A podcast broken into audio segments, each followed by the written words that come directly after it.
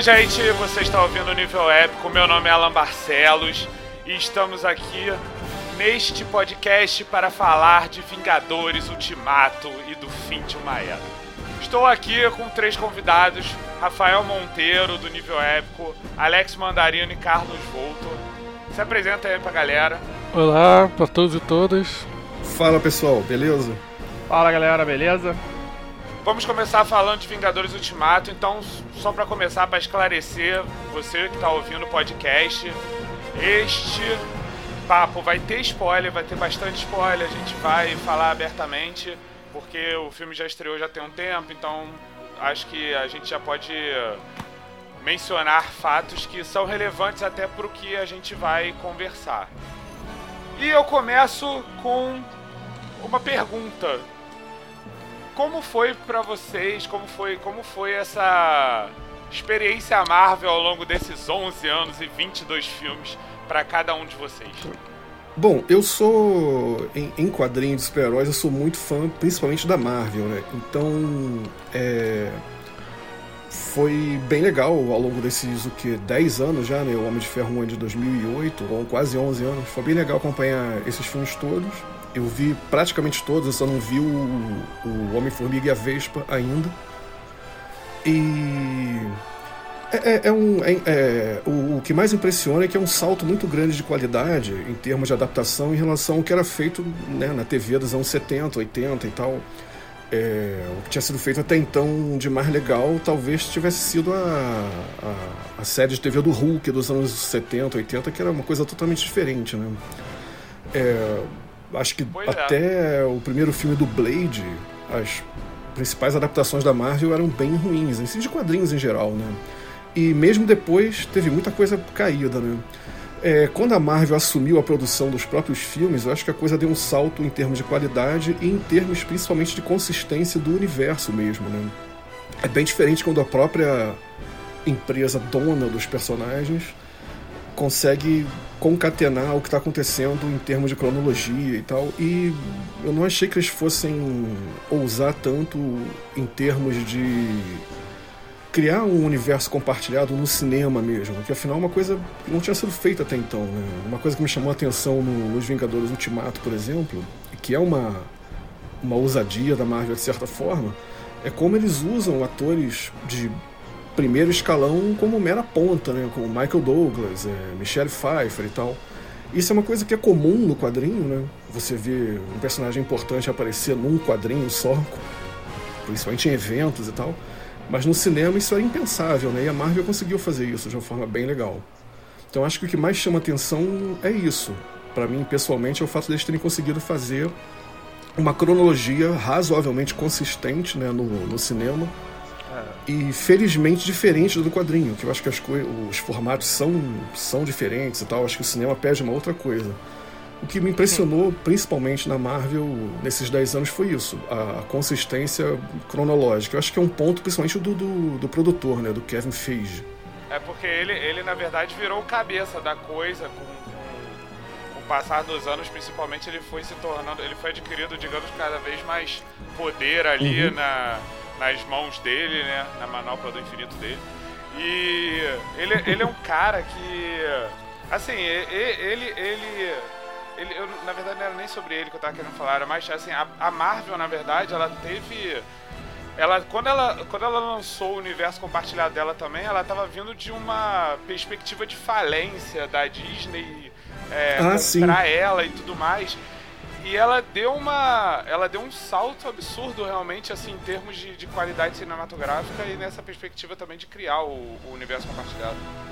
Em 2008, a Marvel já tinha escapado da falência porque ela tinha feito exatamente o que? Ela vendeu os direitos de todos os seus personagens principais que era X-Men, Homem-Aranha, Quarteto Fantástico, Hulk, é, Demolidor, para outros estúdios. Para fazerem esses outros estúdios irem fazer os seus filmes. Então a gente teve aí Homem-Aranha, teve o X-Men que foi pra Fox. E aí você teve esses filmes sendo lançados em 2001, né? O Blade é 98, eu acho, 98, 97. Você tem 98, você tem 2001 lá os X-Men, você vai ter em, dois, é, em 2000 os X-Men, 2001 Homem-Aranha. E os filmes foram começando a, a, crescer, começaram a ter uma resposta positiva, apesar de não serem tão grandiosos, mas tiveram uma resposta positiva. E a Marvel, em 2008, ela própria montou um estúdio, né, a Marvel Quadrinhos ainda, antes de ser Disney, antes de ser qualquer coisa além de quadrinhos. Ela construiu seu próprio estúdio, o Marvel Studios, se endividou absurdamente, porque na verdade ela adquire uma nova dívida ali pra poder fazer o Homem de Ferro. Ela deu todos os personagens como garantia é, se esse filme do Homem de Ferro não tivesse dado certo, provavelmente a Marvel teria falido de vez. É, pois é. Sim. Ela teria sido vendida, provavelmente. Alguém teria comprado ela a preço de banana. Não, e depois de 2008, quando ela apresentou esse sucesso que foi o Homem de Ferro, ninguém lembra que teve um fracasso no mesmo ano, que foi Sim. o Incrível Hulk. Uhum. Que era um filme legal, mas foi um fracasso de Sim. bilheteria. Mas o Homem de Ferro explodiu o que levou a Disney a olhar para ela e falar, tá, acho que isso é interessante. E aí depois em 2009 a Disney compra a Marvel e mantém a galera criativa. Né? O grande, a grande parada foi essa, de manter a galera criativa. Kevin Feige, toda, toda essa galera que estava construindo a Marvel ali naquele começo, continuou e tá lá meio que até hoje, boa Sim. parte Não, dele. E eu lembro que os primeiros filmes da Marvel, assim, a partir do Homem de Ferro ali, eles não eram nem. Eles eram distribuídos na época até pela Paramount. Depois, a partir do Capitão América, se eu não me engano, é que eles. É que a, não, a partir do Vingadores é que a Disney começou a distribuir. Porque a Disney comprou, mas ainda assim, até começar a distribuir demorou um tempo também. A, o único que não foi distribuído pela.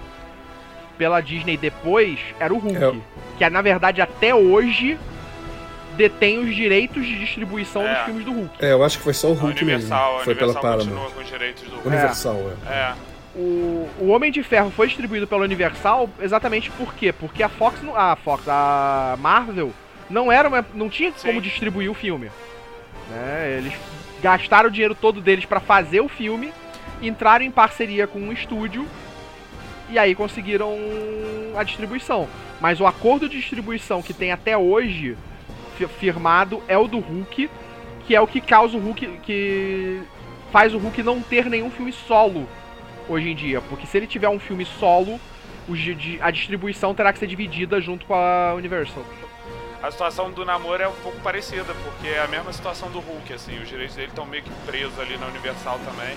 E o namoro não poderia ser usado, por exemplo, num filme solo, só poderia ser usado num filme da, da Marvel em conjunto com outros personagens. E é o caso do Hulk também, que no fim das contas saiu do, do filme solo pra, pra aparecer geralmente em, como parte dos Vingadores ou em participação nos outros filmes, como Thor Ragnarok. E o, o que eu achei legal do Hulk é que, mesmo sem ter o filme próprio, eles conseguiram estabelecer não só o personagem em si, como uma história dele.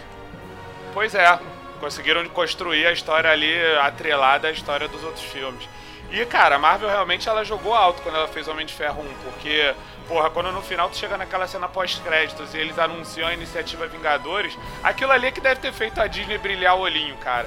Ela falou, cara, aqui, aqui é que tá a oportunidade de, de, de fazer algo grande. Só que aí foi como você falou, o Homem de Ferro, ele foi um sucesso, aí logo depois, em 2008, veio o Hulk, que, foi um que tinha uma expectativa até por causa do Homem de Ferro, e no fim das contas acabou sendo um fracasso. Até porque o Hulk é um personagem, era um personagem mais conhecido e mais importante que o Homem de Ferro. O Hulk ele tinha tido aquele filme do Ang Lee em 2003 também, assim, como o Mandarino falou, tinha a série dos anos 70 com o Luferrino, então tipo, assim, ele era um personagem já extremamente popular fora dos quadrinhos. O, o Homem de Ferro é que começou a ganhar popularidade a partir do filme, assim, fora dos quadrinhos, que eu quero dizer, em mas tendo em vista o que vocês falaram aí, aí me veio uma, outra pergunta aqui na cabeça, aí eu vou lançar a pergunta aqui pra, pra gente também. Essa questão da popularidade antes da Marvel Studios, antes do universo Marvel, os, o, aqueles que eram os mais populares mesmo, que dominavam o gosto da, da, da galera na época, era em geral o X-Men, principalmente o Wolverine e tal, não só nos quadrinhos, mas até em outras mídias também, porque é, a, muita gente vinha dos desenhos dos anos 90 do X-Men, que tinha aquela musiquinha icônica, e nos próprios quadrinhos era tudo mutantes e X-Men. Curiosamente, o fato da Marvel ter ter quase falido e ter vendido os direitos para todos os estúdios, acabou travando os personagens em outros estúdios. Se a Marvel tivesse os X-Men na mão quando ela começou a investir no universo dela, provavelmente ela teria investido nos X-Men antes de investir nos Vingadores. Vocês acham que se isso tivesse acontecido, vamos fazer o IC aqui. Se a Marvel tivesse X-Men quando, quando, foi, quando foi começar o universo compartilhado, vocês acham que as coisas seriam como são? Cara, não, seria diferente. É, também acho que não. Se a Marvel não vendeu esses direitos, a gente não teria tido X-Men, não teria tido Homem-Aranha. Tipo, porque se a Marvel não tivesse vendido os direitos e não tivesse falido, vamos dizer que ela tivesse conseguido se reerguer, eu não sei se ela conseguiria sozinha bancar fazer esses filmes. Considerando que os X-Men eram os mais populares, será que se os X-Men ainda estivessem na mão da Marvel quando ela começou a fazer os filmes da, da Marvel Studios, será que eles teriam investido nessa coisa de é, criar filmes solos dos personagens e juntar todos num filme dos Vingadores? Porque no caso do filme do X-Men você já colocava a super equipe direto lá. Será que a gente teria tido um universo compartilhado como a gente teve agora? Será que os Vingadores passariam a ser tão conhecidos como são agora? Provavelmente não. No outro dia eu fiquei pensando nisso, assim.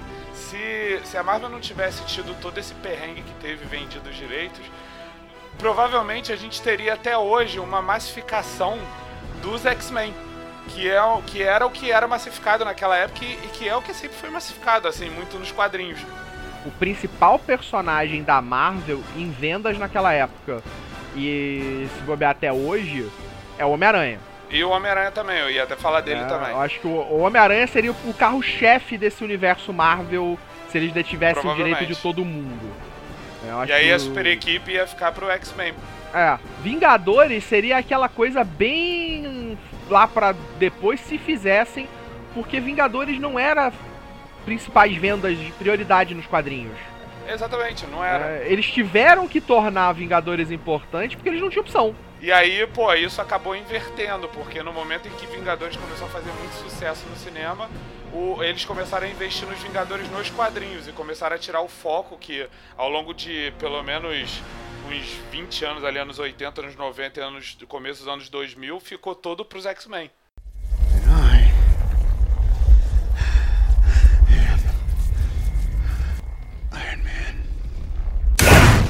Vamos lá, falando de Ultimato.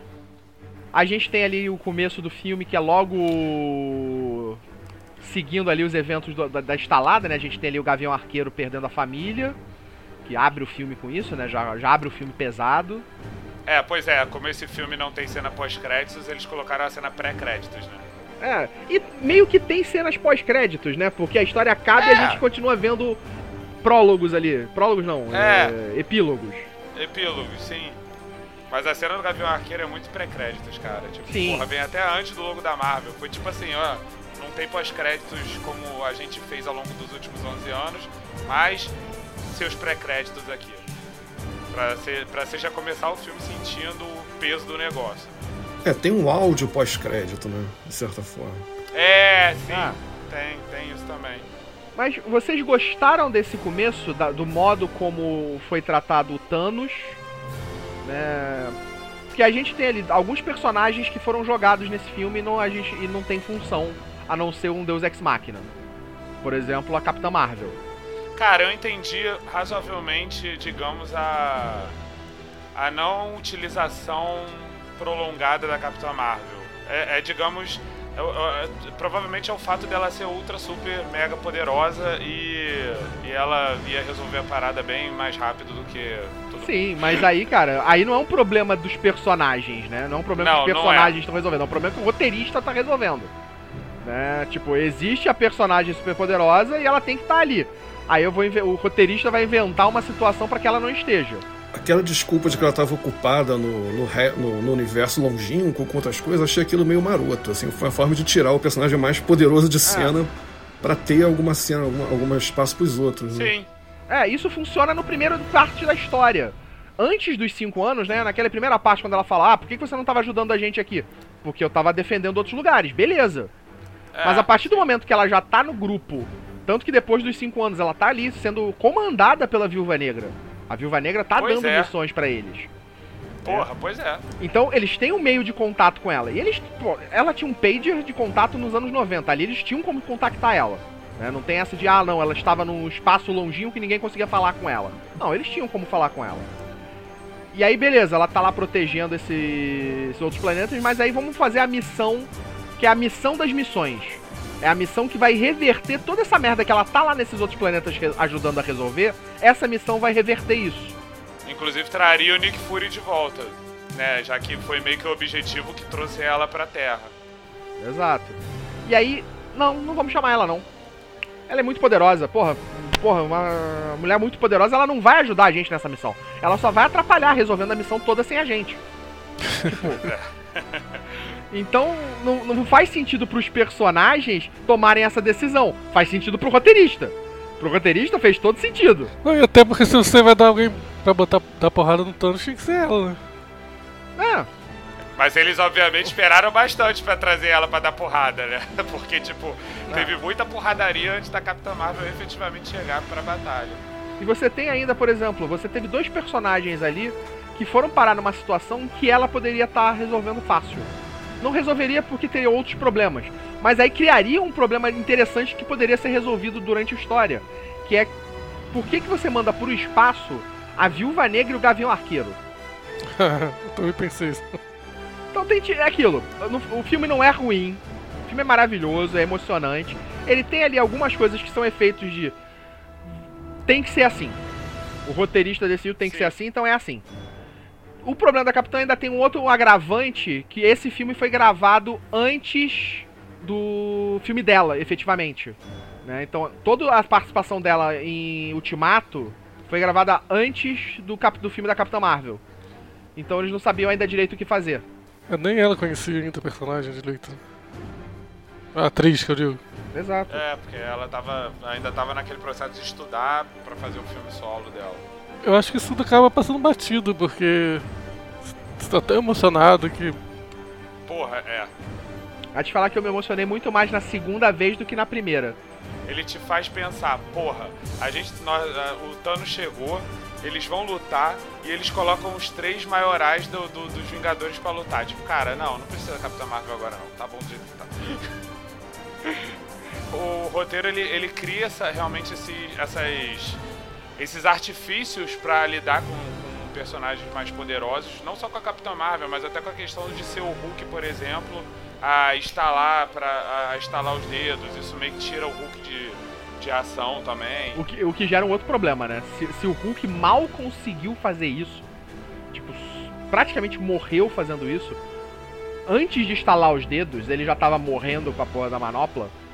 O Tony Stark, então, é tão forte quanto o Hulk, né? Pra você ver o poder de ser bilionário e filantropo. É outra e o Hulk tinha que ter aguentado, pelo menos, não a estalada dos dedos, mas a manopla, tanto quanto o Thanos vestir a manopla é uma coisa que não afetou o Thanos.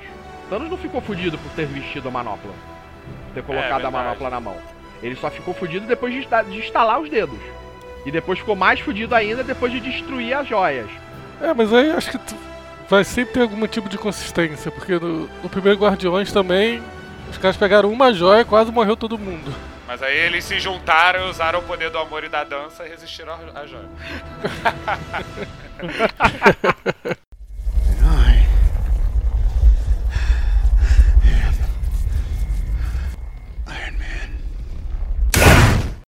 a grande parada das joias, que pelo que os filmes mostram, né? Na verdade, você pode tocar nas joias, você pode manipular as joias, você não pode pegar as joias com a intenção de usá-las. É.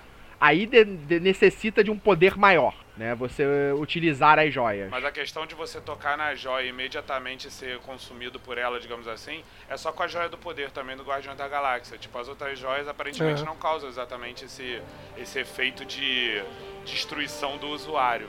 Então, assim, no, no caso a manopla é pra concentrar o poder de todas as joias juntas. É, e a estalada dos dedos, por que que isso ferra com o Thanos, né? Porque quando ele estala o dedo, ele na verdade está ativando o poder de todas as manoplas ao mesmo tempo para mudar a Todas as realidade joias. da- da- do universo, né? Da, poder, todos os poderes das joias ao mesmo tempo. É. Basicamente, como nós diríamos no Dungeons and Dragons, ele faz um desejo. E paga por isso. Eu acho que a questão é mais essa, assim, ó, é, tipo, você, você instalar os dedos e usar todas as joias, você, você faz um desejo e você tem que pagar por isso. O Thanos, ele, ele, ele arca com isso, o Hulk consegue arcar um pouco melhor. O Tony Stark, ele arca pelo sacrifício maior e etc e tal. Mas a gente pode dizer também que de repente é pela, pela, pela armadura dele, visto que eles usam a, a armadura dele nanotecnológica lá pra suportar todas as joias juntas. É. É, é que é aquilo. Eu acho, eu adorei o filme, mas eu acho que ele é muito mais um ode ao- aos 11 anos da Marvel, a toda essa jornada, a toda, Sim, tipo, ele é uma é. homenagem a esse tempo todo, né? A, a volta no tempo, no, no- naqueles lugares específicos, pra trazer a Sim. memória do primeiro filme dos Vingadores. Né? Eu acho que ele é uma grande homenagem a todos esses anos da Marvel, porque pra mim Guerra Infinita é um filme muito superior no contexto de filme. Ah, isso Sim. concordo. Embora, assim, uma coisa que. Uma percepção que eu tive e que. É, é que realmente, assim, o Guerra Infinita ele é um filme com uma história mais consistente, digamos assim. O... Mas, aparentemente, os dois foram realmente escritos juntos e divididos em dois. Porque eles, eles, eles conectaram tudo até bem certinho. É, o Ultimato ele tem um, um- ele carrega já um, um- um problema inerente que o Guerra Infinita não tem, que o Ultimato não pode ser um filme, ele não pode ser só uma conclusão do Guerra Infinita, ele tem que ser uma conclusão de 10 anos de Marvel no cinema. E É, isso é um puta exatamente. peso. Então assim, eu acho que levando em consideração tanta coisa que eles quiseram fazer com esse filme, eu acho até que se saíram bem, assim, no sentido de que cada personagem teve lá a sua conclusão. Eu não gostei de algumas coisas, tem esses furos que vocês falaram e tal. Mas o universo Marvel do cinema é cheio de furo, né? Bem mais do que o universo dos quadrinhos, assim. Como o Lupo falou, É. a- a- a- o poder de cada, de cada joia dentro de cada franquia da Marvel é, é- va- varia muito, né? Mas assim, eu acho que o, o- o Ultimato tem teve essa, essa, esse, esse peso aí de ter que concluir tudo, né? Inclusive de ter que fazer essas homenagens a, ao- ao- às cenas de outros filmes, teve os flashbacks e tal. Então acho que isso, isso, isso at- atrapalha muito. Levando em consideração que, que tinha essa obrigação, entre aspas, acho até que os roteiristas fizeram bem. Que nem o Volta falou, essa coisa da homenagem também. Sabe, eles, eles conseguem encaixar a, a coisa da homenagem, pô, direitinho ali em cada aspecto do- da viagem do tempo no filme. Eles conseguem fechar os arcos, fechar o arco do Tony Stark com o pai, por exemplo. o arco do Capitão América com a Peg. Concordo com o Voltor que eles exageraram muito nessa coisa de ser uma ode aos 10 anos da Marvel e tal. Chega uma hora que. que. que vira uma espécie de punheta, assim, tipo, ah, tá, legal, tem, tem a luta do Capitão América com o Capitão América do passado, que remete àquela coisa do, do Steve Englehart, do, do Capitão América lutando, dos quadrinhos dos anos 70 e tal. Tem essa coisa de remeter não só aos 10 anos da Marvel do, do MCU, como a alguns quadrinhos mesmo. Mas fica Sim. Teve gente que reclamou de ter muito fanservice e tal. Eu não, não sei se, se, se, se eu chego a esse ponto, mas acho que eles podiam ter amarrado melhor a, a, a metade final do filme. Eu acho que ela fica muito frouxa, no sentido de ter muita homenagem, muita, muita coisa remetendo a outros filmes. Podia ter sido mais rápido isso.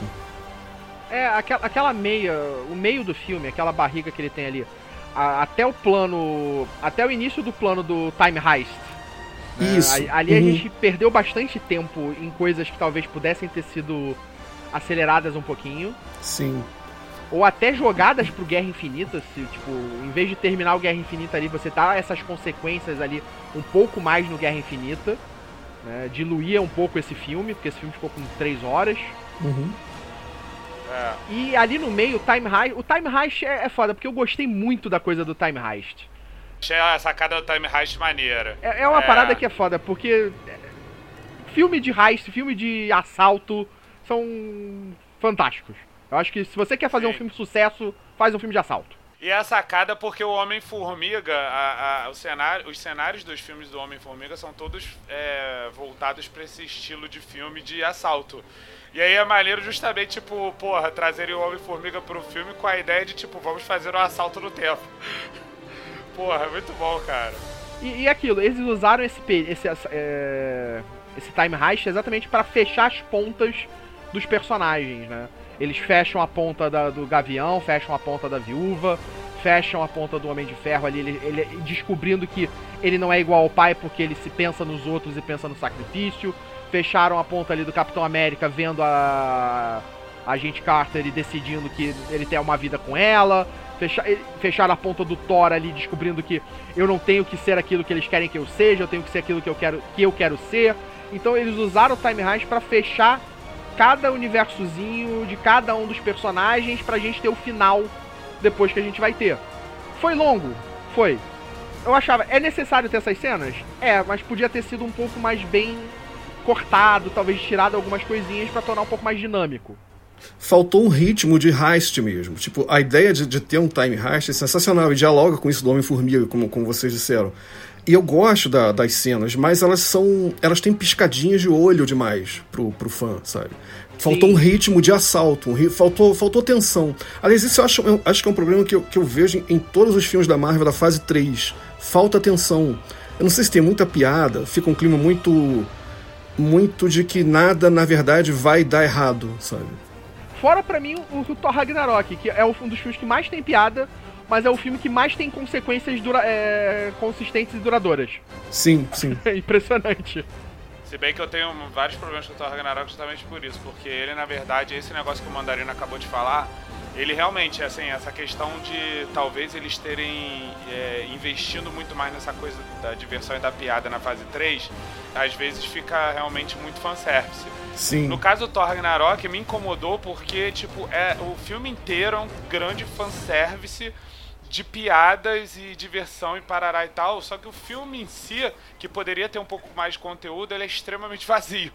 E aí muitas das repercussões deles também estão durando, mas muitas das repercussões do, do Ragnarok são desconstruídas pelo Guerra Infinita e pelo Ultimato Sim.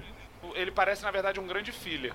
E eu na verdade eu eu criei um ranço com filler assim. Então, tipo, eu passei anos da minha vida vendo desenho japonês e como eles usam muito fillers, eu peguei ranço de filler, que é aquela coisa de ficar enchendo linguiça sem levar a porra de lugar nenhum ou sem realmente construir coisas que vão tipo criar firmeza dentro da história. E no caso do, do Ultimato, pô, eles trazem o martelo, de volta. Eles trazerem o martelo de volta é uma coisa do próprio Thor, que tá numa depressão, tá ali um personagem Sim. destruído, quebrado, e ele recuperou ali naquela, naquele momento ali com o Mjolnir, com o martelo, uma coisa que era a, a esperança dele, porque ele teve aquele martelo a vida inteira dele. Então, Sim. tipo, mais ou menos era um símbolo de quem ele era. E, aos, e, tipo, e quando ele desiste daquilo, quando ele dá pro, quando o Capitão América passa a ser a arma dele do- durante o combate, é o Thor também dizendo, beleza, eu, eu sei quem eu sou. Eu não sou mais aquilo. Eu não sou mais quem eu era. É, eu, eu sou agora Seja- esse novo guerreiro, eu sou, eu sou quem eu sou agora. Sejamos honestos. A volta do Mjolnir não significa nada pro Thor. A volta do Mjolnir no Ultimato é única e exclusivamente pra gente ver que o Capitão América é digno e é foda e, porra, tipo, e é aquela porra toda maravilhosa.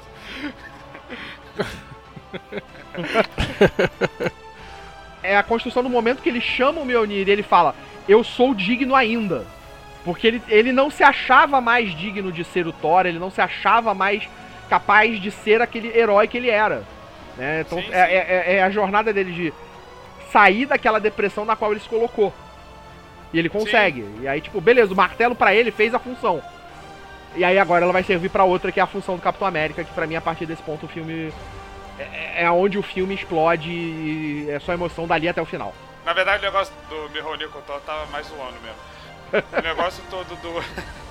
o negócio, cara, Capitão América empunhando o martelo, reunindo todo mundo e dizendo Avengers Assemble, caralho, aquilo ali foi tipo pro. pra vida, cara. Aquilo ali vai ser levado no coração, cara. Quando eu vi o filme de novo, logo depois, cara, a emoção foi muito mais forte. Porque eu já sabia os problemas que o filme tinha, então eles já não me incomodavam mais. Né? Eu já sabia onde. O que, que, eu- o que, que me incomodou já não me incomodava. Não tinha mais surpresas pra me distrair, pra eu ficar pensando. E aí foi só emoção o filme inteiro. E quando chega nessa parte em que o capitão pega o martelo e aí começa a enfiar aquela porrada linda no, no Thanos. De tipo, dar todos os tipos de golpes possíveis entre martelo e escudo. Né? Tipo, E raios. e raios. Porra, aquela, ele joga o escudo, joga o martelo no escudo, faz aquele choque de eh, sônico, empurra o Thanos, ele puxa de volta o martelo, o martelo puxando o escudo. Eu, caraca! Sensacional, é, é maravilhoso. Porra, né? Que, cara, que, que luta foda. E ele sendo quebrado, e aquela parte, ele sendo quebrado, escudo quebrado, braço quebrado, ele tipo apertando, botando osso no lugar e voltando pra luta, porra. É, é aquela coisa, né, que ele fala lá atrás pro outro Capitão América, né? Ah, já sei, já sei, eu posso continuar fazendo isso o dia inteiro. e, e é isso. Pra mim, o Capitão é, um dos, é o melhor personagem do MCU. Tirar nem pô, pra mim ele é o melhor personagem do MCU. Con- Concordo, concordo. Inclusive que tem o melhor arco nos filmes solo e nos filmes dos Vingadores também. Fora que assim, porra, se você for tirar os filmes solos do- dos personagens da Marvel e colocar assim, estabelecer, porra, os que estão entre os melhores, Capitão América é o que é o que está, é o que tem filme entre os melhores, porque o Soldado Invernal pra mim tá pau a pau de longe ali com, com os filmes Vingadores, fácil fácil assim. Mas, ah, o Winter Soldier é sensacional. O Winter Soldier pra É, mim é ainda um é, dos um melhores dos filmes melhores do filmes MCU. da- do MCU. Ah, É o meu É, favorito. facilmente. Winter Soldier. É, pra mim o Winter Soldier é o melhor também. Agora, esse negócio de emoção no cinema, assim, coisa e tal, porra, eu, eu passei exatamente pela mesma coisa. Primeiro porque eu, eu sou, tipo, emotivo naturalmente, eu choro pra caralho com filme. então, assim, o, no caso do Vingadores, na primeira vez que eu assistia, eu fiquei emocionado, assim, mas você tem essa coisa do impacto da surpresa, né, da primeira vez, que você ainda tá processando tudo, você vibra, você se diverte e tudo mais e tal, pula, fica emocionado e tal. Só que, cara, na segunda vez, que eu já sabia tudo que ia acontecer, as coisas começavam a se desenhar, eu já tava lá, tipo, cheio de lágrimas nos olhos. Eu, tipo, cara, tá merda. Eu já vi a porra do filme, tô aqui chorando de novo, porque o Tony Stark vai estalar os dedos. Aliás, tem uma, uma pergunta que eu queria fazer pra vocês. É, de, ao longo desses 11 anos de, de MCU, qual foi aquele momento que vocês viram aquela cena assim, caralho, isso é o mais legal que eu já vi da Marvel no cinema? Puta que pariu, que pergunta foda, eu vou ter que pensar dois minutos, falei. Cara, pra mim eu acho que culminou Capitão América levantando o martelo No Ultimato. no Ultimato. Porque eu tenho cenas, tem cenas fodas, cena do elevador. Porra, a cena do elevador do Ultimato, de- caraca. Sim, A cena sim. do elevador do Ultimato é uma construção Porra, né? maravilhosa. Maravilhosa. Hail Hydra. Em Hail cima de Hydra, uma cena porra. original que já é muito legal, né? Que é foda, da porradaria. foda, você, é. fica- você tem a expectativa, será que vai ser porradaria de novo? Porque a cena é exatamente com os mesmos personagens, exatamente Sim. num elevador similar. Tipo, é tudo parecido. Mas, tipo, é sensacional. Não, e aproveitaram pra mostrar como o Capitão América é foda, porque ele, ele usa o que ele já Pensou sabe, rápido. né? Pô, e pensou rápido, É. né? Uma coisa que me veio na cabeça na hora foi toda a discussão que teve há um tempo atrás por causa da saga dos quadrinhos que saiu que o Capitão Marvel era da. que o Capitão América era da Hydra. Hum. E aí, Ah. tipo, porra, na hora que ele faz isso, eu falei, caraca, que. Que Porra, imediatamente, assim, há pouco tempo teve toda essa uma discussão sobre isso, não sei o que e tal. Aí, porra, eles colocaram no filme ele usando esse artifício pra enganar geral e, e conseguir a joia, né? Porra, e, e usaram de uma forma esplêndida, sabe? Muito bem feito, foi muito bem usado. Agora, cara, eu acho que todo, ainda, tudo, tudo que pensando, tá aconteceu. difícil. Tô pensando em tudo aqui É. pra, pra relevar, mas eu. Porque tudo que aconteceu em todos os filmes, eu acho que foi pra culminar nesse filme. Né? Então, tipo, eles conseguiram, acho que em Ultimato, amarrar todas as histórias que aconteceram pra gente chegar nessa conclusão. Isso acho que é o, mérito, o maior mérito da Marvel, da Disney, é ter conseguido, acho que, fazer isso. É, e isso narrativamente é muito difícil de fazer. Eles conseguiram fazer perfeitamente. Sim. Exato. Né? Porque se você for pegar individualmente, os filmes da Marvel são bons, mas nenhum deles é um filme fantástico. Não, peraí, o Winter É, Soldier é um filme fantástico. É, o Winter Soldier é um filme, é um filme Invernal. foda. Mas, tipo, agora, filmes de super-herói, tipo, se você for pensar, o melhor filme de super-herói da história, você vai pensar num Cavaleiro das Trevas, você vai pensar, tipo, num Logan, você vai pensar em outros filmes É o Sim. Pedro Cavaleiro das Trevas mesmo. impacto um pouco mais forte. Porque os filmes da Marvel, individualmente, eles são, são genéricos, eles são bons, mas são genéricos. Tipo, eles têm ali algumas exceções, tipo, o Inter Soldier é uma exceção, é um filme foda. Sim. Guardiões da Galáxia, o primeiro, eu acho um filme muito foda. Concordo, e é de novo sim. um filme É, de ele é um heist. filme muito foda. Então, o filme de heist funciona sempre. Aliás, ali eles usaram um ritmo muito bom, que funciona como heist. Sim. Né? E funcionou muito bem, a coisa das músicas foi muito bem utilizado. Então funcionou. Mas, no geral, os filmes da Marvel são aqueles filmes, cara, que filme foda. Legal. Próximo. Ah, que filme foda. Legal. Próximo. Os filmes da Marvel como um todo é mais ou menos, se você parar, inclusive são 22 filmes, assim, é basicamente uma temporada de uma série de, de 22 episódios. E aí tem aqueles episódios que são construção de personagem e os episódios que realmente faz o Empurram a negócio valer a pena. É, que é tipo onde a história realmente é, é, é contada e desenvolvida ao seu ápice. Se você ler o texto aí que eu escrevi pro nível épico, eu tô falando sobre isso, sobre esse ponto aí de como a Marvel mudou o cinema, mas não individualmente com seus filmes. Só pra fazer o Exatamente. jabá aí do site, ó. Só pra fazer o jabá, a gente aproveita faz o jabá do, do texto, Do faz o jabá do site. Eu sempre fico feliz quando as pessoas metem o jabá enviesado assim no momento oportuno. Nada como saber fazer uma referência e colocar o Stan ali na história, né? Mas, Aí, aí voltando Mas- pra, pras cenas importantes, né? Que o Alan ainda é, está eu pensando na dele. minha, mas. Não, eu já pensei, Já pensou? a verdade. Porque, na verdade, assim, eu, eu tava pensando aqui eu- e realmente, assim, eu não consigo pensar em uma outra cena. A cena mais importante pra mim foi a cena do Capitão América dizendo Avengers Assemble. E eu esperei essa porra dessa cena durante 11 anos, assim. Porque no final do Guerra de Ultron. no final do Era de Ultron, ele, ele no final ali, quando ele Ameaça. Vingadores Novos, ele ameaça dizer, ele fala Avengers, aí quando ele vai falar, entra os créditos. Aí eu fiquei naquela, eu falei, porra, cara, eles estão guardando essa porra. E ele não fala, assim, os filmes estão acontecendo e não rola um Avengers Assemble. Cara, na hora que ele reúne todo mundo ali, e ele ainda vem com aquela coisa de tipo, martelo vem pra mão dele, e ele, porra, faz aquela, aquela pose com o martelo, Avengers, Assemble. É. Cara, eu acho que eu nunca vibrei, eu acho que eu nunca vibrei tanto num filme da Marvel quanto nesta cena. Eu quase fiquei em pé na cadeira. Todas, todos os filmes culminaram nessa última, nessa, nessa última batalha, nessa última. Nessa, nessa última grande guerra deles ali nesse universo.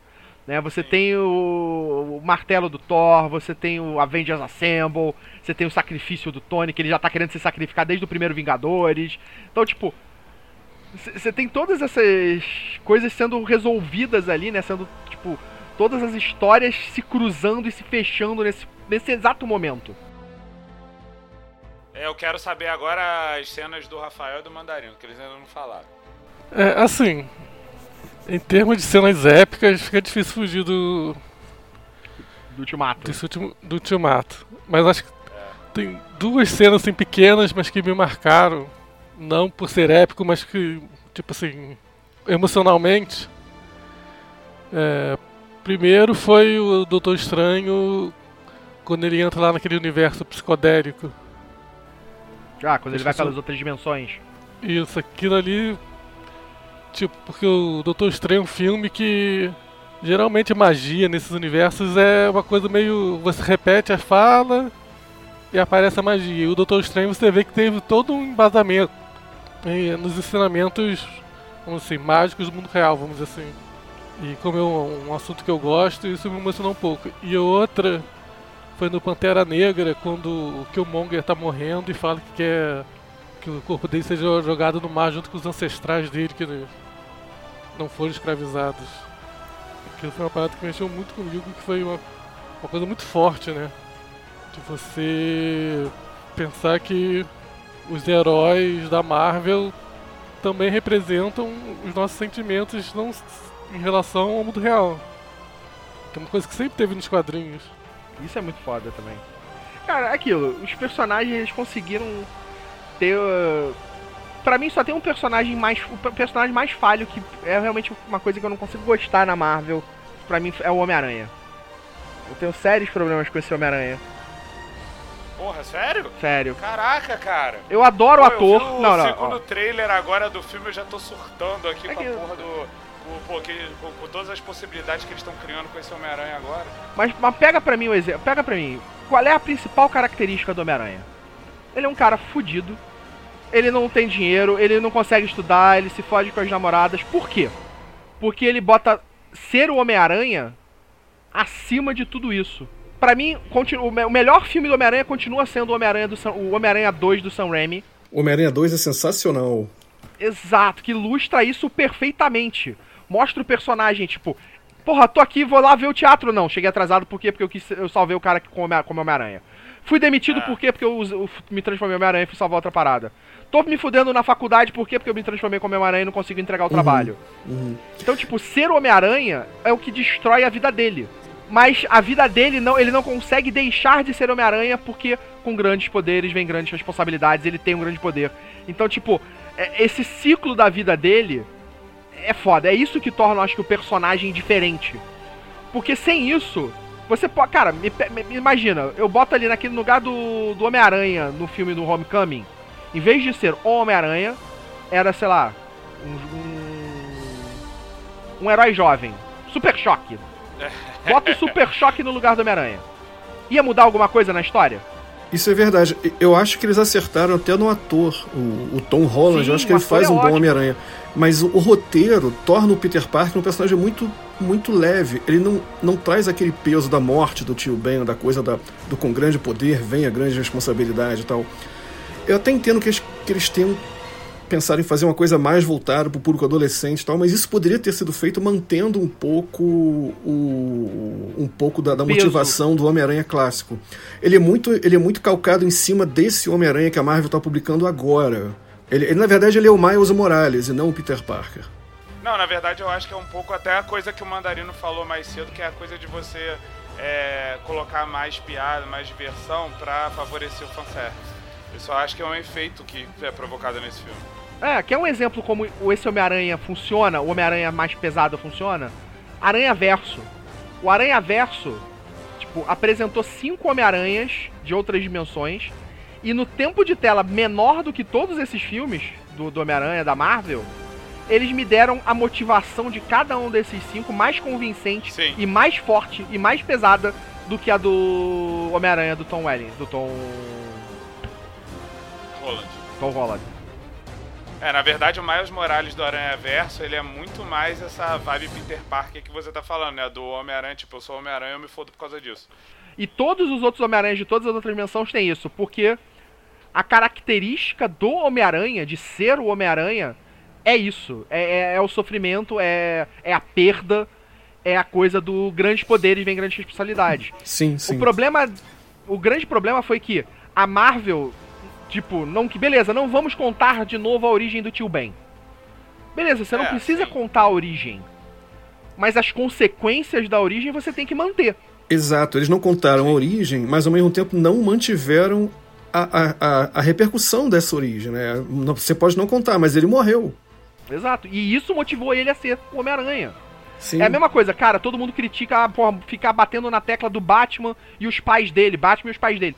Cara, o Batman só faz o que ele faz nesses 20, 30 anos sendo Batman por causa da morte dos pais. Aquilo ali é um trauma recorrente na vida dele. Então, tipo, toda vez que ele tá tendo algum problema na cabeça dele de desmotivar pra ser o Batman, volta o trauma pra dizer: Olha, é por isso que eu sou o Batman.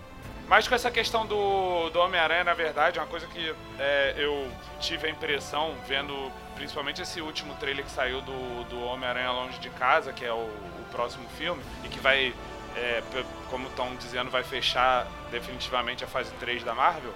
Sim. É, a, a impressão que me deu é justamente isso, porque agora que não tem mais o, o Tony Stark e tudo mais, o Homem-Aranha meio que. Agora é que eu acho que ele, ele tá, parece estar percebendo essa coisa de ter uma responsabilidade.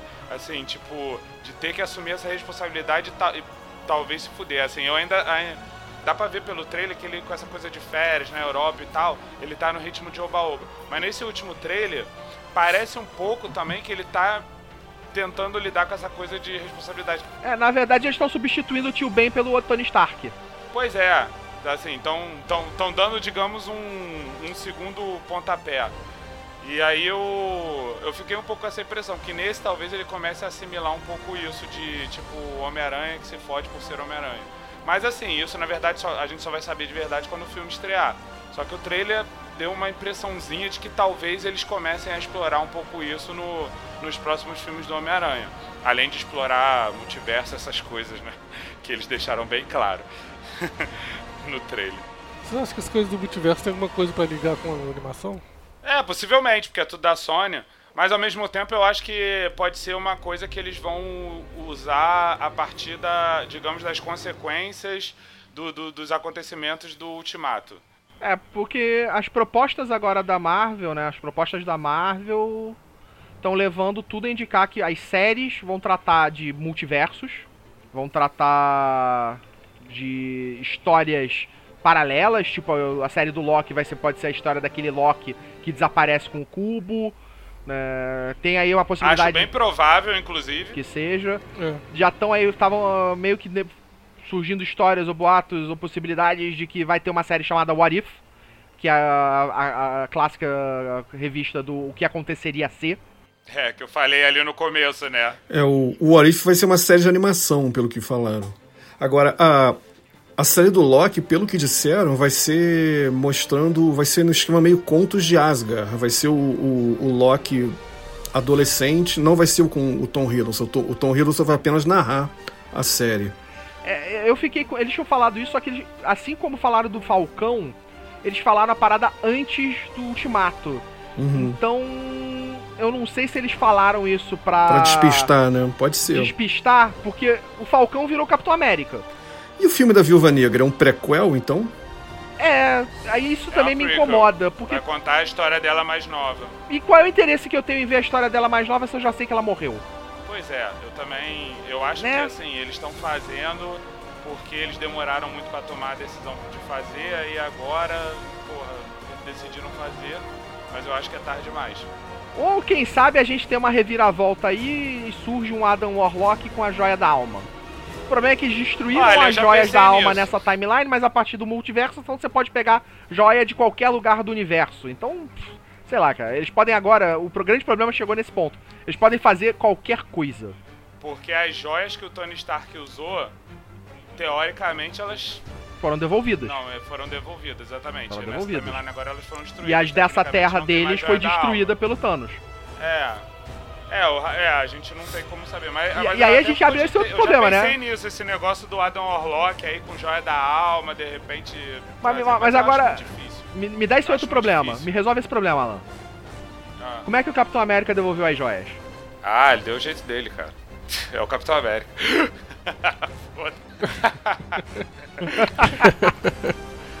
Vamos lá, porque como é que eles pegaram cada joia? O cubo foi pego com o Tesseract.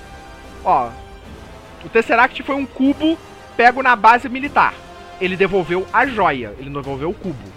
Então já temos um primeiro problema aí. Então já mudou ali a história de o que, que ia acontecer. Porque, beleza, entregou uma joia, não o cubo. Não o Tesseract. O, Éter, ele foi lá, beleza, ele pode ter conseguido injetar de volta na Jane Foster. É, quais foram as outras? Ele pegou o cetro... Não, então, assim, tô considerando pela conversa da, da anciã com o Hulk. O fato de você devolver as joias ao seu respectivo momento da história, eles falam que é uma coisa que restaura o fluxo e devolve o fluxo àquilo que era. Então, assim, teoricamente, você devolve a joia como joia, ela volta a ser o Tesseract, sabe? Então, tipo...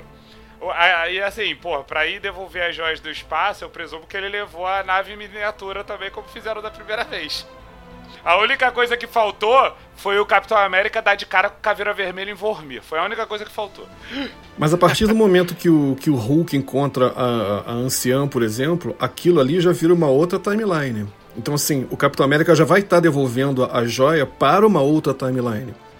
Se ele devolve uma joia ao invés de um cubo, como eles explicam nesse filme, nada que você faça no passado altera a sua timeline. É como o, a, a, viagem no tempo funciona no quadrinho, da, no universo da Marvel no quadrinho também. Tipo, o que você altera no passado cria uma outra timeline. Mas se ele não devolveu a joia pro mesmo fluxo de tempo, pro mesmo ponto no tempo, né, espaço e tempo. Mas é que tá, ele já, ele já não pegou no mesmo fluxo de tempo. Ele já não, não pegou tá, a joia um no fluxo de tempo dele.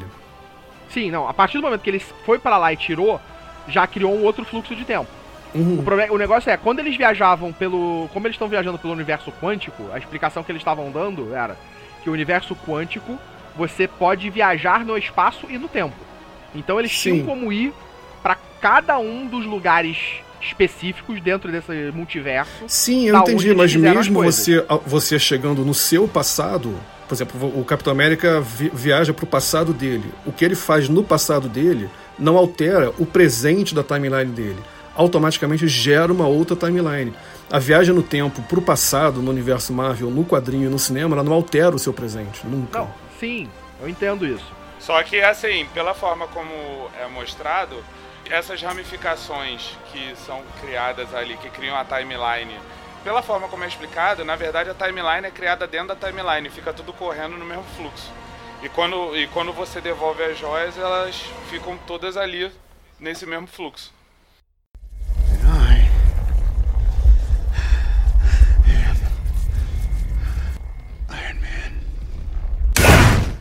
Eu vou aproveitar então só para responder a minha própria pergunta das cenas favoritas que eu acabei não falando. Ah, é verdade.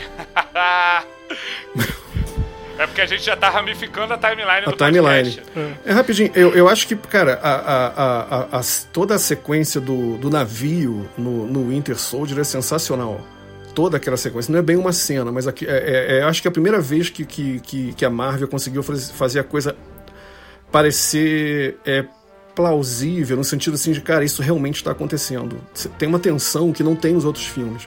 Outra cena que eu acho sensacional é a primeira vez que o, que o Tony Stark usa a armadura no Homem de Ferro 1, que foi a primeira vez que eu pensei assim, cara, eles vão conseguir fazer isso bem. Então tá, isso vai funcionar. E no Ultimato, é. como eu tenho. É um, um, personagem que eu gosto bastante, cara, a cena que a Feiticeira Escarlate encara o Thanos é muito foda. Eu tava sentindo é falta de, foda, de uma cara. cena mostrando como essa personagem é poderosa. Ela é tão poderosa sei lá, quanto a Capitã Marvel, se bobear. Né? Não, ela nos quadrinhos ela é arrasadora, cara. Verdade, é. Ela, se, ela tava ali, ela ia derrotar o Thanos. O Thanos fica desesperado, tanto que ele fala: sim, joga sim. as bombas, joga as bombas. Mas o nosso exército, foda-se o exército, joga essas bombas logo, porra. Tipo, ele tava ali desesperado para acabar com a parada porque ela tava matando ele. tava matando e, ele. E isso para mim abriu uma porta pra um futuro Dinastia M. Porra, né? Caralho, é. eu fiquei pensando Cara, eu também, espero cara. muito que não. é, Porque eu imagino, assim, cara, o Visão não, não, não ressurgiu, né? A gente não teve aí não uma, voltou, é. coisa do Visão. É, porque ele foi morto. Ele foi morto é, fora, não, não foi pelo Snap, né? Ele foi morto, morto mesmo. É, ele foi morto, morto. Mas o Visão é que nem. é que nem desktop, né? Você reconstrói.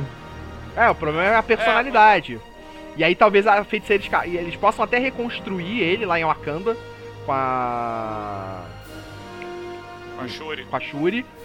Mas ele não deve voltar ao mesmo. Não deve voltar com a mesma. Com a mesma mente, personalidade. Apaixonado. Né?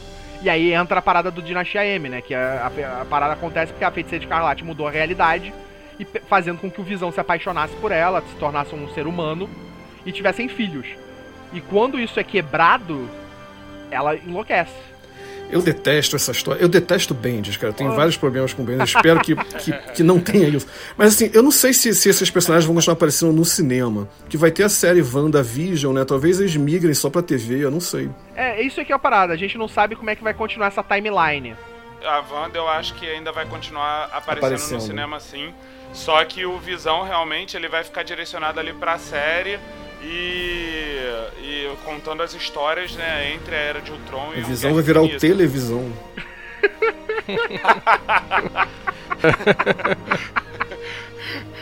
Agora que eu vou botar a música do Trapalhões.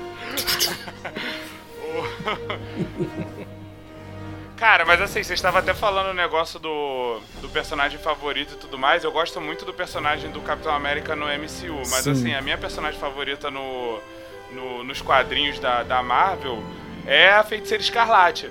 E, porra, por consequência também é no MCU, só que no MCU ela não, não ela ainda não teve tanto a participação que ela tem nos Verdade, quadrinhos, né? É. Ou que o Capitão América tem nos filmes.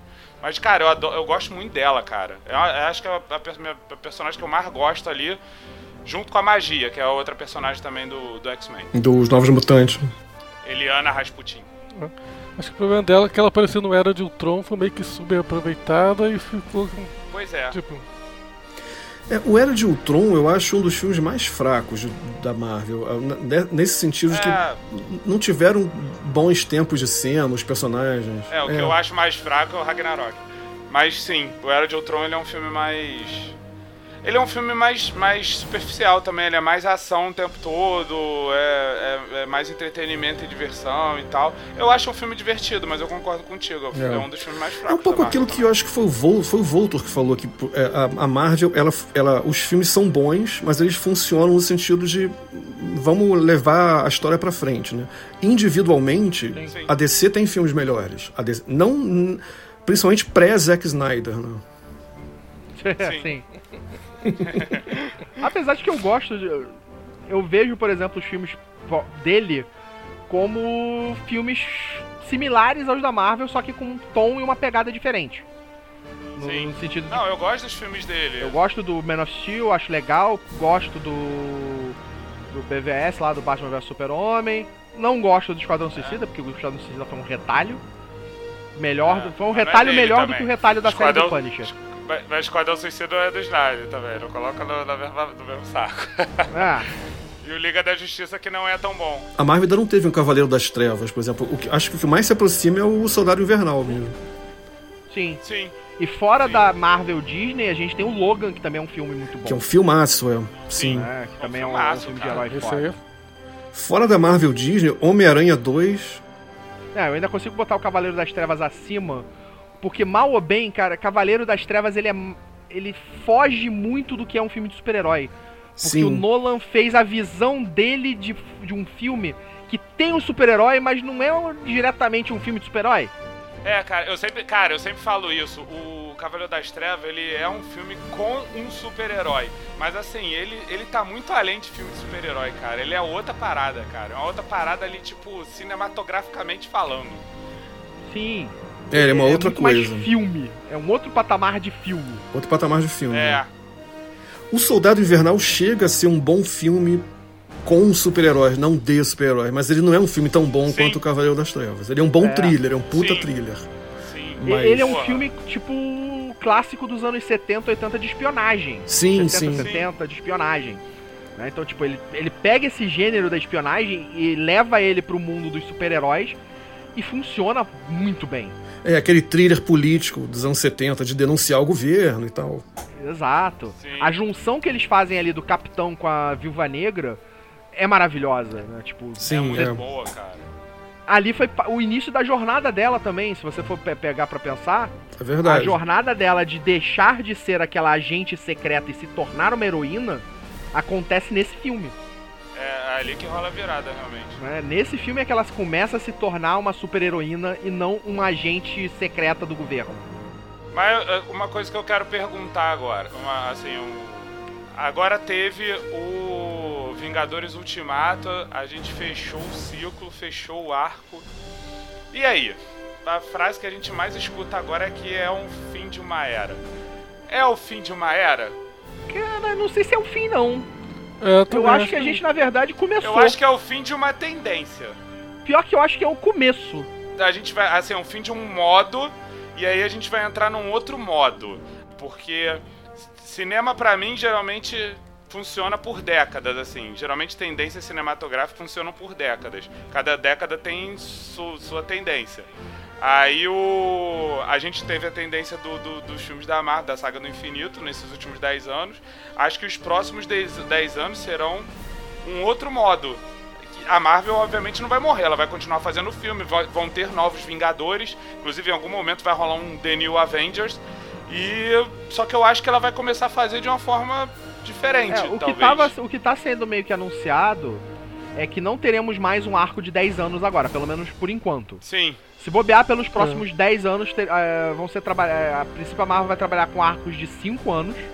Eu suspeito aí que a gente vai ter os próximos dois filmes inéditos, né? Vamos botar assim, que a gente tem as continuações de Doutor Estranho, tem continuação de Pantera Negra, continuação de Capitã Marvel, Guardiões da Galáxia. E você tem dois filmes ali que vão ser os novos.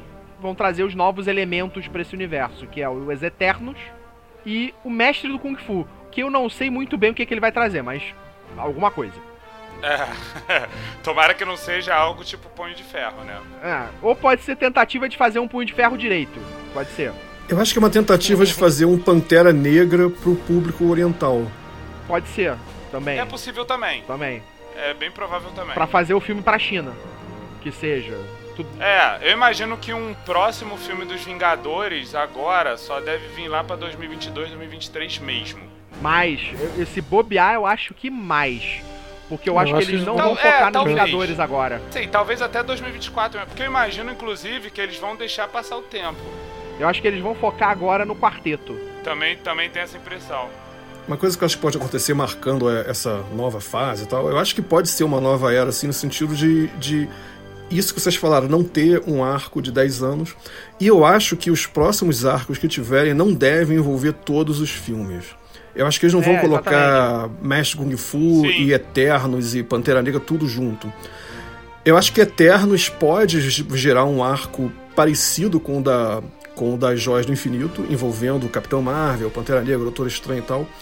Mas acho que a tendência é alguns personagens como o Mestre Kung Fu e em até certo ponto o Homem-Aranha também ficarem um pouco mais em, suas, em seus próprios mundos, assim. Eu imagino, eu imagino que realmente vai ser isso. Eles vão trabalhar de uma maneira mais individualizada, ao invés de ficar conectando É. tudo. Até para poder explorar outros gêneros, né? Por exemplo, o filme da Viúva Negra, que tem gente que acha que talvez seja um, um 18 anos, assim, pode, pode virar uma espécie de, de James Bond. É, sim. Já foi confirmado que Deadpool vai se manter, né, na Disney. Eles vão manter a, a forma que o Deadpool tá sendo feito. É, pelo que eles falaram, Deadpool é o único que eles vão manter, né? Porque os outros eles vão rebutar. Ah, os outros, não- cara, os outros não tem o que manter. Os outros não tem o que Tá, manter. não, calma aí. Não, não, cara, desde Dias do Futuro e Passado, aqueles filmes só são ruins. Não, a única coisa que eu acho que mereceria ser mantida é a Sophie Turner de Jean Grey, porque ela ficou muito bem. Fora isso, mas infelizmente os filmes não ajudam. Cara, não ajuda. Eu acho que o último X-Men, tirando o Logan, o último que eu realmente gostei mesmo, tipo, cara, esse filme é bom, foi o X-Men 2 lá atrás. Da- Ah, Daí, sim, é maravilhoso. Eu, eu ainda Eu gostei, eu ainda achei legal o First Class. O primeiro É. do First Class É, qual? ainda é legal. O primeira classe é. Ah, é- sim, é sim, bom. sim. Teve coisas é legal, legais, é sim. bom. É, mas pra mim também o melhor é o 2. O que me incomodou no primeira classe foi só a coisa do tempo mesmo, não faz muito sentido aquilo. É, é, é fora daquela cronologia que eles tinham criado antes. É, É tipo, é, É, zoado. sim. E aí você teve, depois disso, só mais zoeira. Cara, Dias de Futuro e Passado É. eu achei horrível. é horrível. Apocalipse, Porra, é horrível. Apocalipse é tenebroso. É, É, Apocalipse tenebroso. parece cara. filme de Joãozinho 30, é horroroso. É, é tenebroso o Apocalipse. E eu não espero nada de Fênix Negra. Cara, o X-Men Apocalipse me deu um sentimento muito triste de Batman Eternamente, cara. Porra, o Apocalipse é foda nos quadrinhos. Ele é um personagem foda, forte, inteligente. E, Tipo, e ele não mostrou nada disso nesse filme. Ele nem é assustador no filme. Ele não parece uma E você ameaça. tem- É, Além de forte e inteligente, ele também é um personagem alto. A gente tem, cara, uma, o filme tipo Guerra Infinita que tem a melhor utilização de poderes de super-heróis e vilões que eu já vi no cinema. Aquelas batalhas todas têm as melhores utilizações de poderes. Eu acho que eu nunca tinha visto a galera, os poderes tão bem representados na tela E bem coreografados né, e também. bem coreografados. É, porra, é. E aí você vai pro X-Men Apocalipse, qual é a parada do final do filme? Você tem o vilão no meio, todos os heróis em volta jogando raio nele. e aí o que, que e aí pior que isso, você tem um personagem que não joga raio, que é o Fera. O que que o Fera faz? Sai pulando, correndo, correndo, correndo e pula no escudo dele e quica. Caralho. É, é isso mesmo que vocês estão fazendo? É isso. Vou te falar que os filmes do X-Men eles sempre tiveram um problema com essa coisa da luta final. Verdade. O X-Men 2, É. ele é um bom filme porque ele é o único que eu consigo parar e pensar. Ele escapa disso. Sim. Ele tem, um, ele tem uma luta final, ele tem um desenvolvimento do, do, do- da, do terceiro ato bom. Porque todos os filmes do X-Men, porra, por melhor que estejam indo, o terceiro ato caga tudo. E quando Sim. o filme já não tá indo bem, o terceiro ato é a maximização da merda acontecendo. Eu, eu tinha uma esperança, eu ainda quero ver os Novos Mutantes. Que vai ser essa pegada É, mais também. terror. Sim. E eu espero que mantenha a pegada Pode terror. ser legal. Porque ele foi tão adiado que eu já tô com medo deles amenizarem o negócio. É, e já jogaram pra frente, é só no que vem. É porque o Novos Mutantes ele tem justamente uma proposta diferente, é uma proposta que não é tanto, digamos, o que nós poderíamos chamar de a proposta Disney, né? Visto que ele, é, ele ia ter uma pegada mais de terror, mais é, fazendo, fazendo um, um clima mais assustador e tudo mais. Cara, eu só espero que seja um bom filme, porque é aquele negócio que eu falei ainda agora, assim, uma das minhas personagens favoritas do, do, do mundo dos X-Men é a magia, Helena Rasputin, que, porra, vai estar na porra do filme. Eu gostaria muito de vê-la, mas tá sendo adiado sem parar e eu não sei no que, que vai dar. Fazer o que, né? Porque Porra, a princípio né? tudo. Eu ainda acho, por exemplo, a Marvel vai segurar os X-Men por aí, bota aí por uns 10 anos. Eu acho Eu que eles não acho. entram nesses próximos dois arcos. A gente pode ter hints de mutantes, tipo, muta Sim. pistazinhas sendo jogadas de que existem. começaram a surgir mutantes, ou que mutantes sempre existiram e estavam escondidos, coisas do tipo podem começar a aparecer. Né? Mas eu acho que Aí eles vão uma levar em participação um. especial aqui, uma participação Acho que nem participação ali. especial, cara. Eu acho que nem participação Não, talvez especial. até coloquem. Eu Talvez acho que eles vão coloquem. segurar bem porque eles vão. Eles querem que você esqueça. Desaturar. É, e você esqueça os filmes de mutantes de antes. É, eu concordo. Eu acho É, que eles vão sim. deixar bem aos poucos, botar uma pistazinha aqui ali. Devem introduzir, inclusive, a existência dos mutantes agora, a partir de É, agora. sim. Assim. Devem introduzir Sim, o Quarteto é. Fantástico antes, acho. É, eu acho que os Eternos já vai começar essa jornada. Eu acho que Eternos me ap apresenta pra gente o, o vilão desse primeiro cinco anos com o quarteto. Que eu acho que o quarteto vai ser o foco e o vilão vai ser o Galactus. O Galactus. Sim. Sim. E aí eles vão reintroduzir provavelmente em algum momento o Sofista Prateado também. É, eu acho que o Surfista Prateado pode até aparecer talvez nos Eternos, pra gente já ter uma É, ideia do tem chance.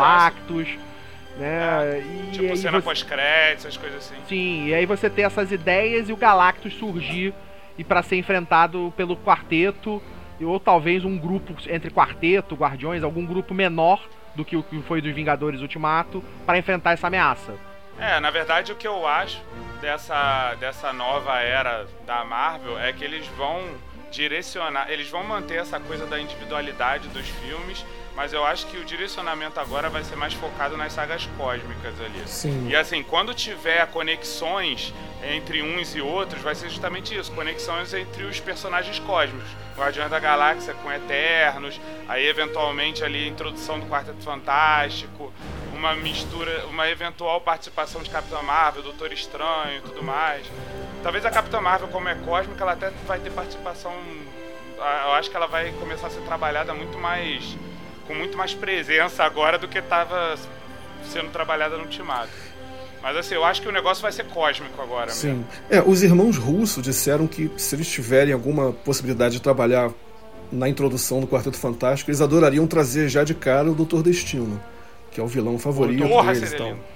Eu, É. eu amo o Doutor Destino, pra mim é o melhor vilão da Marvel. Sim, também. Seria, tipo, foda. E ele nunca foi bem usado, seria. ele nunca foi bem apresentado, ele nunca foi Ele fielmente... foi usado de forma ridícula, né? todas as vezes que ele foi usado no todas cinema. as vezes. Cara, eu fico imaginando, me apresenta Lativernia. Se surgir nos próximos filmes Lativernia, né, tipo, começar a surgir a. Latvéria. É, Lativéria, surgir o nome Lativéria, você já ter, tipo, Porra, já. com cara, pequenas coisas acontecendo. Porra. Eu fico imaginando o filme do Homem-Aranha que eles vão pra Europa.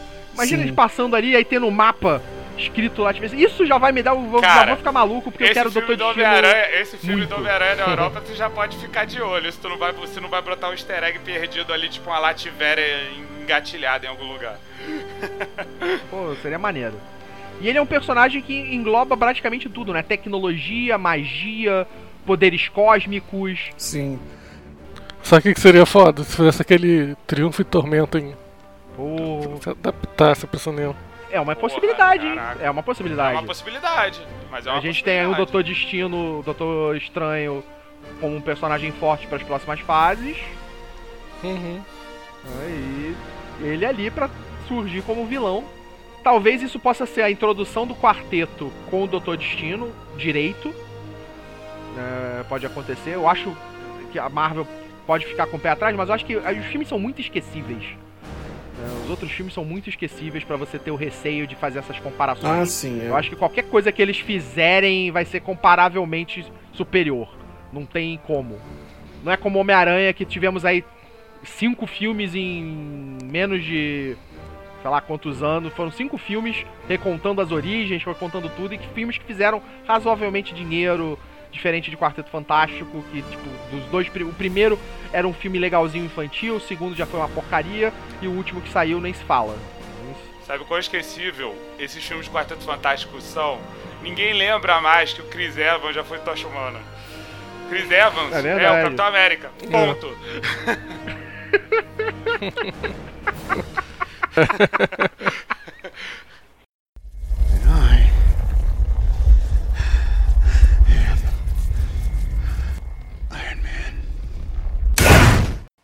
eu queria fazer uma última pergunta para vocês. É, o, o contrário daquela outra. Qual a pior coisa que teve no universo Marvel nesses últimos 10 anos? A pior cena, a pior, ou o pior ah, personagem? Ah, cara, puta que pariu. Não vale a TV, não vale a TV. falando aí. Não, só, só filme, só cinema. Eu acho que aquela parte final do Homem de Ferro 3. Dele ainda fazendo a cirurgia, removendo o negócio e jogando tudo fora e destruindo tudo. Aquilo ali para mim não fez sentido para dentro do personagem e depois eles meio que esquecem que fizeram isso. É verdade, eu não tava nem lembrando disso. Nunca mais tocaram nesse assunto. É, exatamente. Porra, eles simplesmente é, esqueceram, é. jogaram fora. Mas muita coisa do, do Homem de Ferro 3 eles tentaram esquecer e de chavar. O próprio negócio do Mandarim foi, foi abstraído depois com um dos curtinhas lá. Aquilo foi bem ruim mesmo. Eles tentaram criar uma coisa para causar essa. Uh, da quebra de expectativa Paradigma. do público. É, expectativa. Expectativa do público, mas ficou uma merda. Pô, eu gostei. Porra, eu, eu achei. Eu, é... eu achei ousado. Mas. Ah, ousado, é... mas tipo, mal feito. Foi, uma... foi mal feito. É, assim, foi, foi uma boa sacada, mas assim, o negócio é que, tipo, o problema do Homem de Ferro 3 é que ele, eles quiseram incluir três arcos de histórias dele numa mesma, numa mesma coisa. Aí fizeram o um negócio do Mandarim, da Extremes e da Guerra das Armaduras. Aí virou um samba do crioulo doido. E, e, a parada do Mandarim, que poderia ser uma parada mega forte no filme, acabou perdendo força. Embora eu tenha que admitir que eu achei muito foda no final lá do, Homem, do Vingadores Ultimato eles terem colocado o garotinho do Homem de Ferro 3 crescido lá no funeral Tony Stark. Isso eu achei uma parada bem, bem maneira. Sim. Sim. Mas eu tô pensando na, na minha cena pior. O Rafael e o Mandarina ainda não falaram. Eu também tô pensando. É, não, não sei se é uma cena pior, mas é, eu acho, como um todo, o filme que eu achei mais fraco foi o A Era de Ultron mesmo. Tem cenas ali que eu acho bem, bem ruins. Mas é. Não sei se é porque eu tava com muita expectativa. Tem dois filmes que eu achei mais fracos. Um, o Thor Ragnarok e o do Doutor Estranho. Eu acho que foram os únicos filmes que a Marvel não podia ter feito tanta piada. Pô, você não faz tanta piada num filme que mostra o Ragnarok, pô. É, pois é. E o Doutor Estranho, é, ele ficou parecendo uma espécie de filme do Thor ou do Homem de Ferro com outra temática. Mas ele não é um filme, não é uma história do Doutor Estranho. É o Tony Stark místico, né? É, é, isso eu concordo contigo. Mas eu gostei bastante do filme. Não, eu gostei, eu gostei. Eu também gostei. Mas eu esperava muito, que é um dos personagens que eu mais gosto da Marvel. Agora, o, o não, é, não é o meu personagem favorito, mas é, é, a minha série favorita da Marvel é o Mestre do Kung Fu. Então eu tô com muita expectativa para esse filme. Eu espero que seja um filme de espionagem mesmo, e não um Tony Stark chinês, sabe? Eu, eu gostaria que fosse uma coisa diferente, assim, já que eles vão, já que eles vão enveredar nesse caminho. Tá, assim, meus filmes, meus filmes, os filmes que eu menos gosto da Marvel, para falar a verdade, desse universo da MCU, se for pegar o, o todo, é o Thor Ragnarok, o Thor o Mundo Sombrio, Thor tá indo bem na minha mão. E, e o Thor 1. E. Não, o Thor 1 eu gosto. O primeiro Thor eu gosto. E. Thor desce no Projac, né? Porra. O Hulk, o filme do Hulk com Edward Norton, que, porra, era um filme que podia ter sido bem melhor. E, porra, me fugiu agora. Tava na minha cabeça que tinha um quarto filme aqui que eu ia falar e eu esqueci. que eu não tinha curtido. Mas assim, esses três, são, esses três basicamente são os que eu menos gostei mesmo. É o Thor Ragnarok, o Thor Mundo Sombrio e o, o filme do Hulk, com o Edward Norton. Que realmente, assim, eu acho que ficaram os filmes mais fracos realmente do, do universo Marvel, assim, de todo o universo Marvel. Agora, um momento específico ruim Eu confesso que eu não tô conseguindo pensar em nada. Em algum desses três filmes deve ter certamente alguma coisa que. que eu, eu não gostei de jeito nenhum. Cara, eu poderia citar uma coisa que me incomodou e me incomodou profundamente no Thor Ragnarok, que, que é uma coisa que poderia ter sido feita melhor. O Thor Ragnarok, é, é, com essa digamos, mistura que eles fizeram com, com estética dos Guardiões da Galáxia, eles meio que aplicaram a estética ali, tentando emular um pouco a estética do Cyberpunk e, e tudo mais. E aí até, porra, tem música de órgão e, e, em alguns momentos no filme e tal. E aí eu fiquei assim, porra, pra estética que eles tentaram colocar no filme, o filme poderia ser um pouco mais, poderia ter um pouco mais de conteúdo. Aí me irritou muito o fato dele ser vazio, porque filmes cyberpunk geralmente não são vazios. Então tá aí. Esse provavelmente é a minha, minha, minha pior coisa. Pô, o filme que eu menos gostei foi Era de Ultron. Eu não consigo pensar uma cena específica assim de ruim. Eu não sei o que vocês têm contra a Era de Ultron. Ele é um filme que não é o melhor, não é o melhor de todos, mas ele tem coisas boas. É, eu, eu também não tenho tanta coisa. Eu não tenho coisa contra Era É, de Ultron também. problema. Mas não, foi um filme que não me pegou assim. O outro foi É, o, o Thor, Mundo Sombrio também. Pra mim, o problema do Era de Ultron é aquela cena de abertura na qual eles eliminam a Hydra em 30 segundos de, de tela. Aquilo ali, na verdade, eles partem do princípio que você estava acompanhando a série Agents of S.H.I.E.L.D., onde as tudo da Hydra estava sendo desenvolvido e resolvido. Só que, assim, eu concordo contigo, não, não, não é uma boa escolha, porque, assim, cinema é cinema, TV é TV. Por Ah, mais não. que você interconecte, você não tem que ter acompanhado Agents of S.H.I.E.L.D. pra, tipo, porra, acompanhar as paradas do universo cinematográfico, sabe? Então, é, nesse caso, é, assim, eles, eles podiam ter utilizado muito mais e desenvolvido melhor as coisas da Hydra mesmo. Mas acabou ficando naquilo. É, foram personagens assim que foram apareceram, mas não foram nunca mais bem reutilizados. O próprio Caveira Vermelha nunca voltou com a. Nunca retornou, né? Fora ser agora o guardião da joia da alma. E agora, o que, que vai acontecer É. com o Caveira Vermelha, né? Porque não tem mais joia pra, pra, pra guardar, né? Então. É, é vamos, vamos ver, né? Vai que, vai que eles usam pra alguma coisa. A gente espera pelo melhor no universo Marvel agora, tipo, coisas, coisas que ainda continuem sendo feitas coisas maneiras, que o universo Marvel não fique desgastado e que a gente a gente ainda consiga ter filmes legais daqui pra frente. Essa experiência do universo compartilhado do jeito que eles fizeram, acho que dificilmente vai voltar a ter uma coisa parecida. É, eu tô animado agora com eles com, com o direito de todos os personagens, praticamente. Eu acho que, né? Que tava Sim. faltando personagens que são clássicos, né? Quarteto Fantástico. É, alguns X-Men são essenciais também. É, Wolverine, Ciclope, Tempestade. Tem que ter esses personagens no universo Marvel. Então, assim, Sim. vamos ver. Porra, imagina quando eles começarem a colocar a Tempestade pra desenvolver a história dela em Wakanda Sim, com Pantera sim. Negra. Caralho, isso vai ser lindo. O legal é exatamente essa. Agora a gente tem. Como André tá falando, a gente tem os melhores personagens, os principais personagens de volta na Marvel. É, aqueles que eram os personagens de sucesso antes disso tudo acontecer. né? Porque hoje, se você se bobear, esses personagens que estão no cinema agora são muito mais conhecidos do grande público do que qualquer outro. Agora a gente vai ter realmente o universo Marvel. É, a gente vai ter a jornada agora da introdução desses novos personagens nesse. E sei lá, daqui a 10, 15 anos a gente tem aí a crise das infinitas terras da Marvel. Não, filho. A crise das infinitas terras, não. Eu quero ver daqui a alguns anos as guerras secretas. É isso que eu quero ver. Finalmente ver. no cinema. Mas, cara, é uma coisa também que, assim, eu não espero pra menos de 10, 15 anos, cara. Eles vão ter que apresentar muita gente antes de fazer algo como Guerras Secretas ou afins.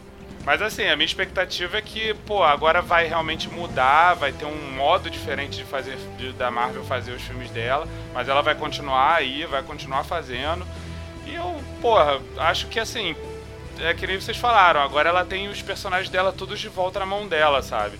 Então, porra, é esperar que eles que eles utilizem da melhor forma possível pra fazer, pô, mais alguns filmes maneiros aí ao longo dos próximos anos.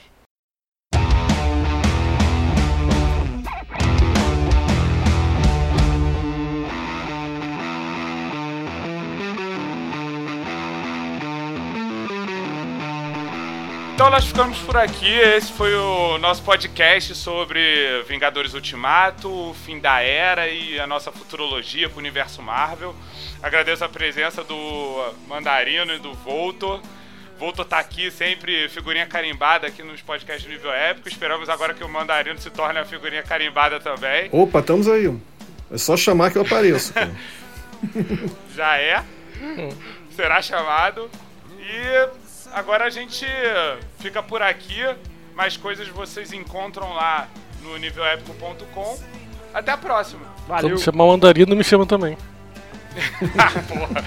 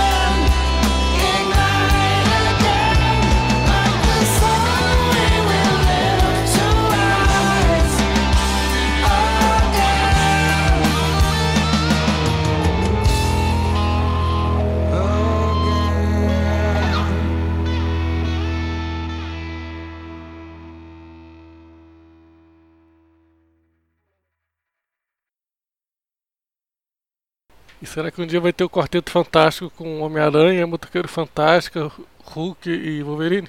Vai ter Homem-Aranha e seus amigos. Vai ser a história com o Peter Parker morando num apartamento junto com a.